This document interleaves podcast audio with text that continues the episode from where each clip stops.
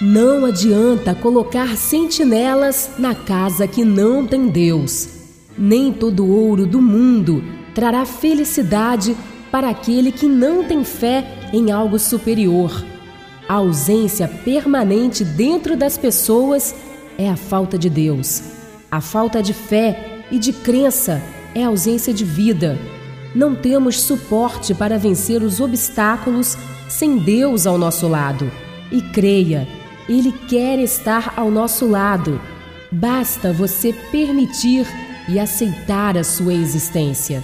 Tente, diga em voz alta que crê em Deus. Ele só está esperando isso para manifestar todo o seu poder na sua vida.